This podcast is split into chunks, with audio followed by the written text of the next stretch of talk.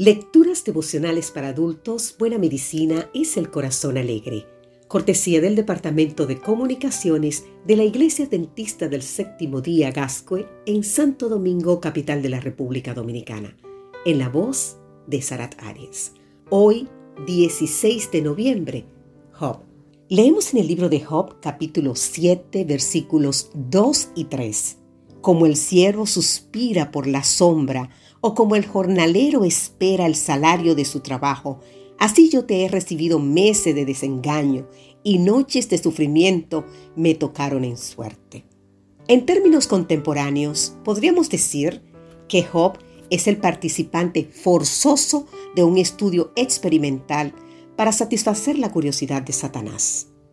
¿Maldecirá Job a su creador si le aplicamos suficiente presión? Job pierde de forma trágica a sus diez hijos, sus criados, sus animales de carga, sus rebaños y sus casas. En una segunda fase, Satanás le transmite una llaga maligna que le afecta todo su cuerpo. Su esposa y sus mejores amigos se vuelven contra él. Sin embargo, ante tanta prueba, Job no pecó ni atribuyó a Dios despropósito alguno. Le invito a leer más en el libro de Job capítulo 1, el versículo 22, en Job capítulo 2, versículo 10. A pesar de su fidelidad a Job, le tocó sufrir. El versículo de hoy denota un dolor profundo y persistente, meses de desengaño y noches de sufrimiento. Uno de los pasajes más duros es su deseo de muerte. ¿Quién me concedería que se cumpliese mi petición que Dios me otorgara lo que anhelo, que agradara a Dios destruirme, que soltara su mano y acabara conmigo. Así dice Job capítulo 6 versículos 8 y 9. La vida de Job nos enseña una lección fundamental para comprender los insentidos de la vida.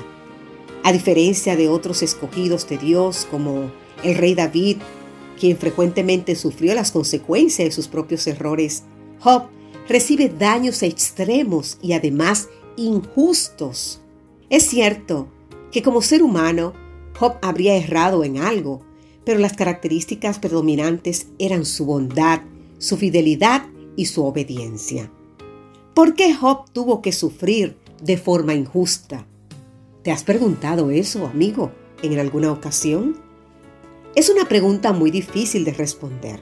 He reconocido personas que siendo fieles a Dios han recibido desgracias desproporcionadas. Por ejemplo, pienso en Cliff, un profesor que se ofreció voluntario para servir en un país remoto y una de las vacunas le provocó una reacción que lo dejó sin función en las piernas permanentemente. También pienso en Pedro, un pastor capacitadísimo que sufrió cáncer de pulmón sin haber fumado nunca en su vida. También en Marcela, una ama de casa bondadosa, quien tuvo que encajar el penoso diagnóstico y duro tratamiento del cáncer, del cáncer de mama, tan solo con 40 años de edad. Muchas veces se preguntaron, ¿por qué? La historia de Job, aunque incomprensible en muchos aspectos, nos da a entender el conflicto cósmico en el que estamos inmersos. Es esperanzador saber que Jehová bendijo el postrer estado de Job más que el primero. Así nos dice Job capítulo 42, versículo 12.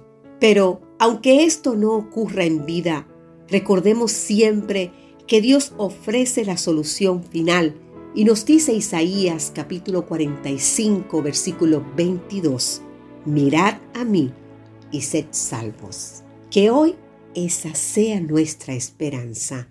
Amén.